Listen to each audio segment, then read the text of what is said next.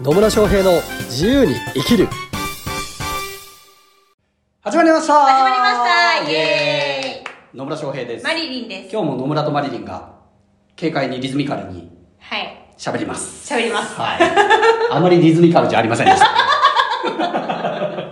まあねそういうこともありますということでありますよはいというわけで今日のテーマは今日のテーマはですね、はい何かと言いますと何かと言いますと野村さんは遊ぶ時間をどうやって作ってるのっていうねテーマで喋ろうと思いますははえ私が 私が遊ぶ時間をどうやって作ってるのはいほ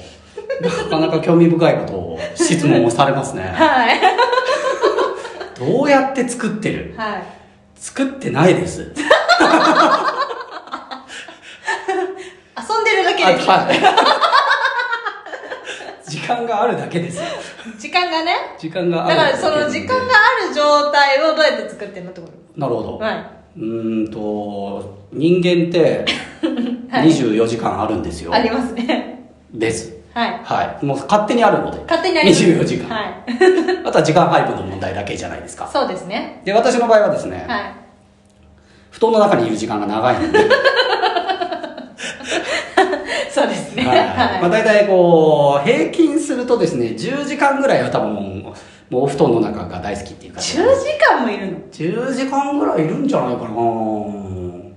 長いですね長いですね。あとじゃああと残り14時間残り14時間 ですね。 はいほら、まあ、でもまだ14時間もあるじゃないですか。 14時間ありますねねはだから、遊び放題です。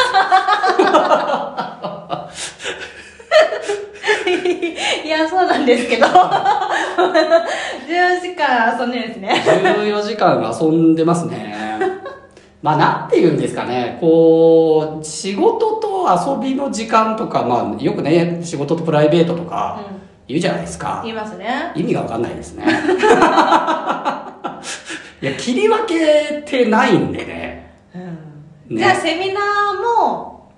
遊び遊びっちゃ遊びじゃないですか。遊びっちゃ遊びなんです遊ねびっちゃ遊びですよね。なるほどうん。だまあ、遊びなのか、仕事なのか、と言われるとですね、ほはいんと境目がないんですよね。おーそれはどうえどうやってさいつから境目がないんですかそれはいつから境目がないか。いつからでしょう。まあ、会社員やってた頃は、はいやっぱね、なんかいわゆる仕事みたいな時間がありましたけど、独立してから、どうなのかな。まあ、でも最初の頃は言っても、なんか、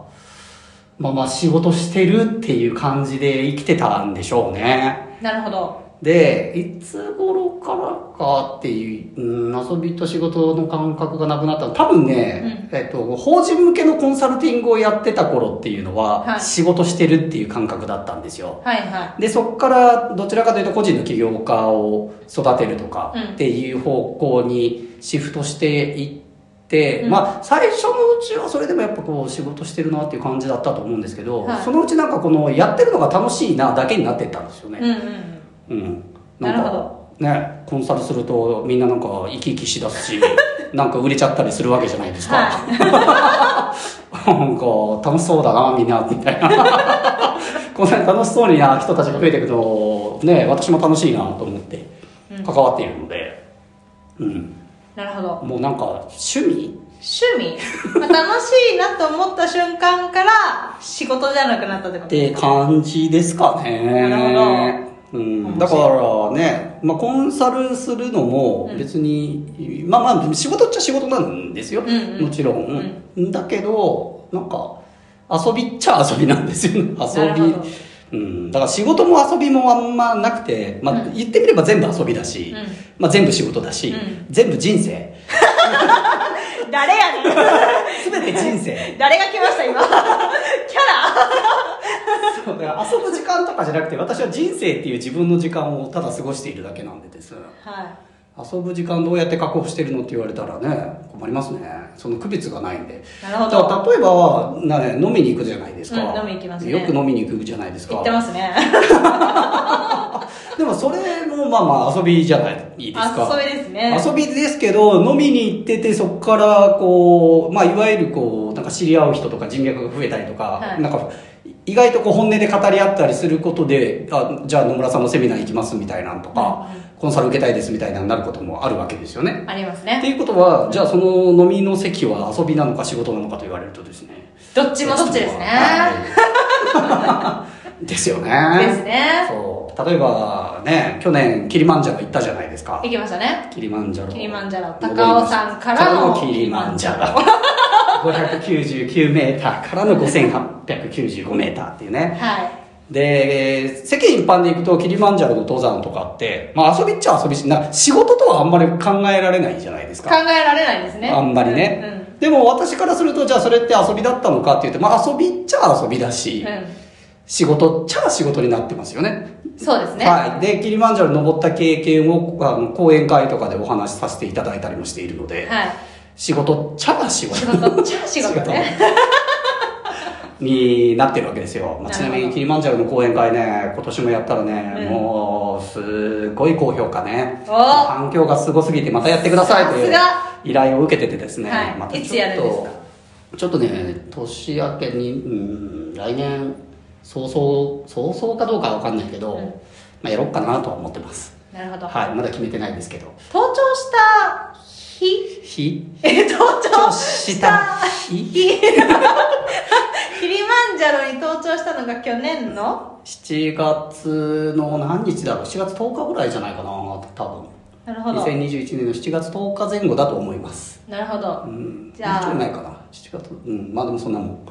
じゃあそうそれに合わせてまあまあまあまあね まあそれもはい考えます、はいががなんで遊びとね、えー仕事の時間っていうのの切り分けがあんまりないというか遊びと仕事の区別があんまりないっちゃないです、うんでと言いつつ、まあ、いわゆる分かりやすい仕事っていうところでいくと私の場合はコンサルやってる時間あとセミナーやってる時間、っていうのは、まあ、まあいわゆる分かりやすい仕事うんうんですよねそうですねでまあそれ以外にちょっとメルマガ書いたりとかまあなんだかんだやったりとか、はいあのうん、うんたらかんたらやったりとかっていう時間もあるんですけど、うん、なのですがはっきり言ってですねそういわゆる仕事とかはたいわゆる分かりやすく働いてる時間っていうのが人より圧倒的に短いんですよ、うんはい、短い 短いですね短いですは短いんですよね、えっとそう数えたことがあって、うんいわゆる本当にこうそうセミナーとかあーコンサルとか、はいあるいは何かしらの作業をやってるとかっていう時間をちょっとなんか暇な時に、はい今月どれぐらいやったのかなって調べた時に40時間ぐらいだったんいで40時間1ヶす月1ヶ月たった40時間ははいいわゆる仕事みたいなのしてる時間はね、はいまあ、それもあの10時間のセミナーがあった月だってそうだったんですけどじゃあそれがなかったらもっと短いってことですよね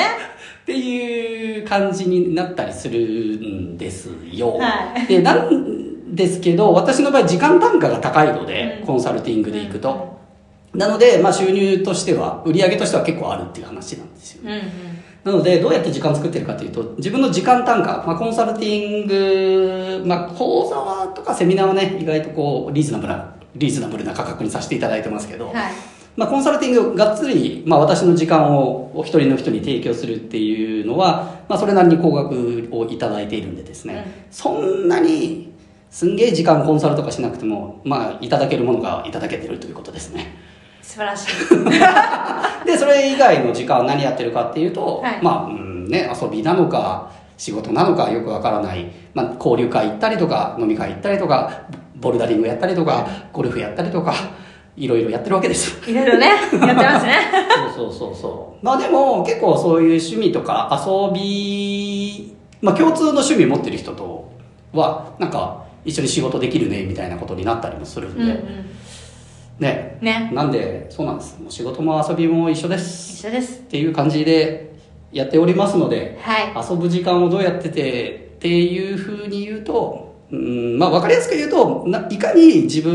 分の時間単価を上げられるかうんだったりとか、まあ、自分の時間を使わなくても売り上げが上げられるような仕組みを作っておくかっていうことが大事なんじゃないですかね。そうですねうん仕組み作り仕大組事み作りが大事でしょうね。大事ですねまあそう私はまだで、そこの、なんかまだ自分の時間を提供してお金をいただくっていう方の比重の方が多いので、うんうんまあそれ好きだからね別にいいんですけど、まあそうじゃなくて自然と売り上げが立つような仕組みもねまあ作っていってる最中ではありますけどねはいはいはいなのでまあ効率よく売り上げを上げていく仕組みだったりとかうんいかに自分の時間単価を上げられるかっていうことを考えていただくと、まあ、いわゆるこう作業の時間とかねうん、なんか自分がこう時間を使わなきゃいけないっていう時間でそうじゃないとお金が生まれないっていう時間をこうキュッと短縮することができるのででそうすると、まあ、余裕を持った時間ができるわけですよはいはい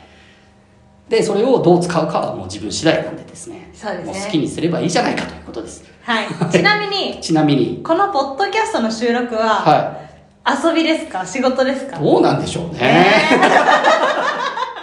まあ仕事っちゃ仕事だし遊びっちゃ遊びだしねはね本当ねただ単に喋ってるだけなんでいね、そうですねはい、思いついたま思いついたままにっていうかマリリンに聞かれたことをただ喋ってるだけなので、は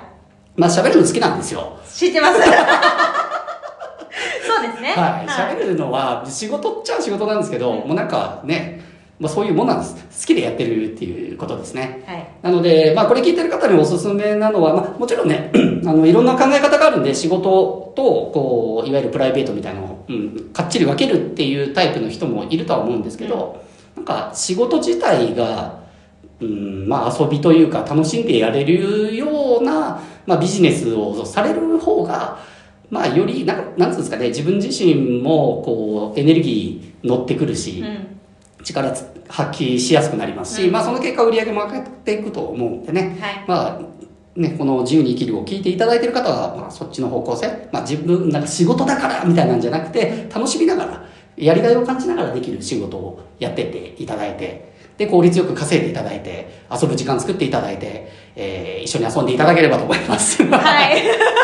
ね本当ボルダリング仲間とかね、えー募集中ですんで、はいゴルフとか ねゴルフとかね募集中ですんで 募集ですはいぜひ一緒にああと滝行とかねはそうやって一緒に遊んでくれる仲間も募集中ですので、はいぜひですねご自身の遊ぶ時間を